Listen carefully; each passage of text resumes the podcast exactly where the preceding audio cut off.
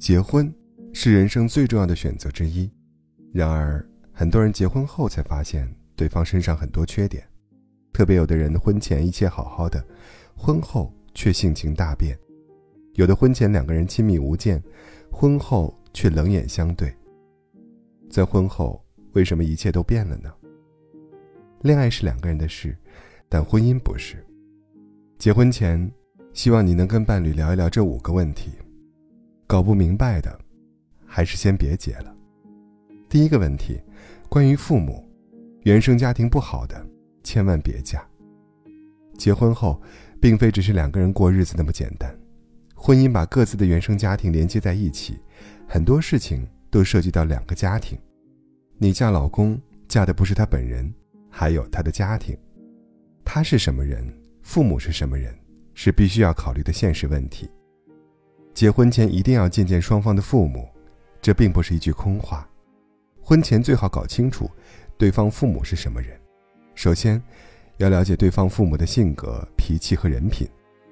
有些父母性格过于强势，婚后总喜欢插手儿女的婚姻。而有些人品不好的父母，婚后就有你受的了。特别是对于女性来说，如若遇到一个人不好的婆婆，不仅自己痛苦，还会影响日后婚姻的质量。同时，彼此父母的婚姻，其实也是你们婚姻的一面镜子。成长在什么样的原生家庭，很大程度上也决定了他的婚姻观。一定要看清他的家庭，跟对方父母相处过再结婚。最后，看看对方如何看待原生家庭。婚后是否和父母住在一起？当小家庭和原生家庭发生冲突，如何解决？这点很重要。婚后和父母一起住，如若没遇上一个明事理的丈夫，那么婆媳关系势必恶化。倘若婚后父母仍然是他的第一顺位，甚至影响你们以后的婚姻生活，那就需要好好考虑了。原生家庭，直接影响婚后的幸福感，所以，结婚前一定要慎重。第二，关于沟通，沟通不对，婚姻遭罪呀。我们时常听到一句话：再恩爱的夫妻，一生中也有一百次想离婚的念头和五十次掐死对方的冲动。从相知相爱到相守相依，夫妻之间要经历无数次磨合与碰撞。再相爱的两个人也有意见不一的时候，遇到矛盾，两个人如何沟通处理就显得尤为重要了。如果两个人发生矛盾，一味的吵架、各执己见，只会越吵越糟，伤害了彼此的感情；而一味的搁置和长期的冷暴力，不去沟通、不去解决问题，任由问题发酵或者不了了之，只会让彼此的关系更糟糕。很多夫妻之所以会产生大量矛盾，就是因为一些小事日积月累，小矛盾逐渐累积，最后走到离婚地步的。在婚姻中，出现矛盾争吵，并不是一件可怕的事情，可怕的是互相内耗。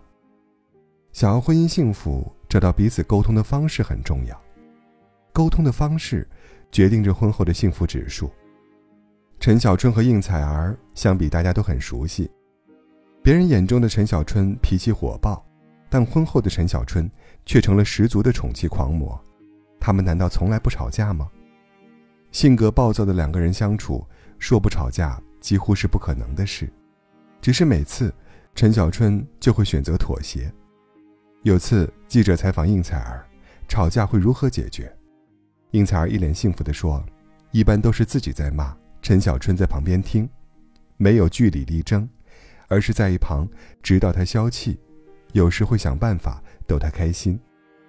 相差十六岁的两个人，大吵小闹也从没消停过，但是他们一个会直接表达想法，一个愿意迁就对方。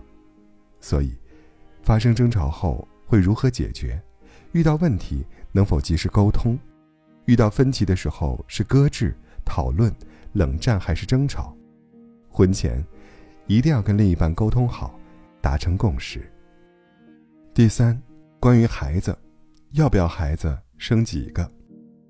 婚后人生重要的下一阶段就是成为父母，抚育新生命。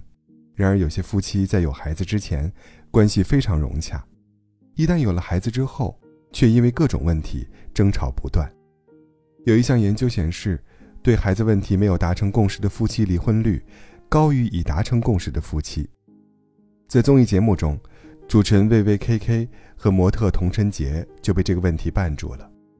两人结婚七年，却在生孩子问题上始终无法达成共识。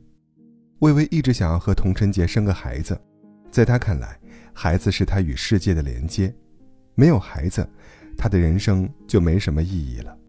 而妻子童晨杰并不想生孩子，一方面是他原生家庭的影响，成长在单亲家庭里的他从小就没有父爱，所以没有安全感的他，很怕自己身上的事情在孩子身上上演；另一方面，因为魏巍酗酒的习惯，始终没能让童晨杰获得他能做一个好父亲的安全感。虽然这只是其中一个导火线，但它足以使一段婚姻濒临瓦解。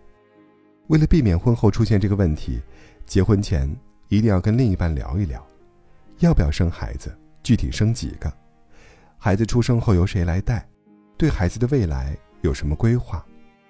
如果教育理念不一致怎么办？该听谁的？第四，关于经济能力，好的婚姻一定要谈钱。知乎上曾有人问，有哪些道理是你结婚之后才明白的？高赞的一条回复是。不要相信友情饮水饱，现实多半是贫贱夫妻百事哀。经济基础不光决定上层建筑，还关乎着家庭的和谐程度。作家三毛也说过，爱情如果不能落实到穿衣、吃饭、数钱、睡觉这些实实在在的生活里去，是不容易天长地久的。只谈钱的婚姻是荒谬的，不谈钱的婚姻却是愚蠢的。我的前半生里的罗子群，便是这样一个扎心而真实的例子。失业在家的丈夫白光，连续因做生意赔了一屁股的钱，只能让妻子罗子群去到处借钱。后来又丢了工作，还喝到不省人事，去医院抢救，没钱交医药费，还得他去借钱。面对如此不靠谱的丈夫，为了维持一个家的开销，罗子群不得不一而再、再而三的去求人。被逼无奈的他说了这么一段扎心的话。有时我在想，如果当初我嫁个有钱人会怎样？也不是特别有钱那种，就是每天早晚不用挤公交，不用眼巴巴的盼着发工资，去超市的时候喜欢什么就买点什么，有人帮你带带孩子，周末还能到处逛逛，实在不想做饭了，就出去下馆子吃点不得不说，罗子群就像大多数恋爱中。为了爱情而不顾经济能力，要嫁给对方的那些女孩。恋爱与婚姻根本是两回事。谈恋爱时吃喝玩乐快乐无穷，可结了婚生了孩子，吃喝水电奶粉钱，样样都需要考虑。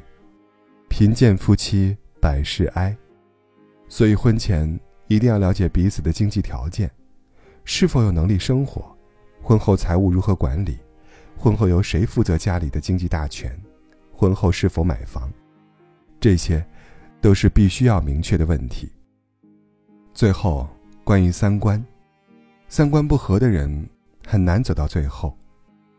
两个人组建一个家庭，长久走下去的关键，是拥有共同的三观。《再见爱人》中，年龄相差十岁的朱亚琼和王秋雨，两个人相识十九年，结婚六年，一登场。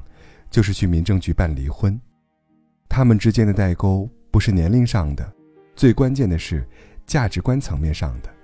朱亚琼喜欢唱歌，感情细腻，想要浪漫，渴望仪式感，但她的老公王秋雨是一个彻头彻尾的大男子主义加直男，他直言自己最讨厌仪式感了，他认为一切仪式都没有意义，是浪费时间瞎折腾。两人从结婚开始。便没有举行婚礼，没有纪念日。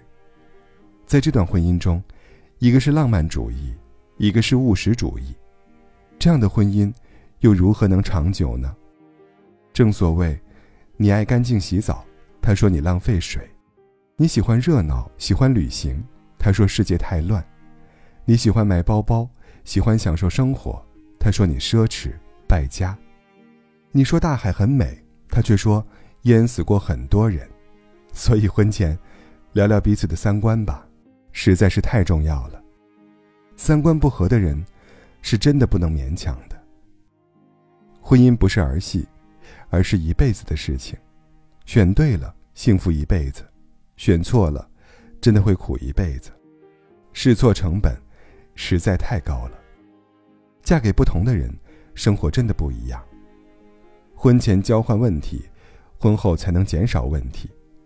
结婚前，一定要细细考量，三思而后行，给彼此一个负责的开始。不要草率结婚。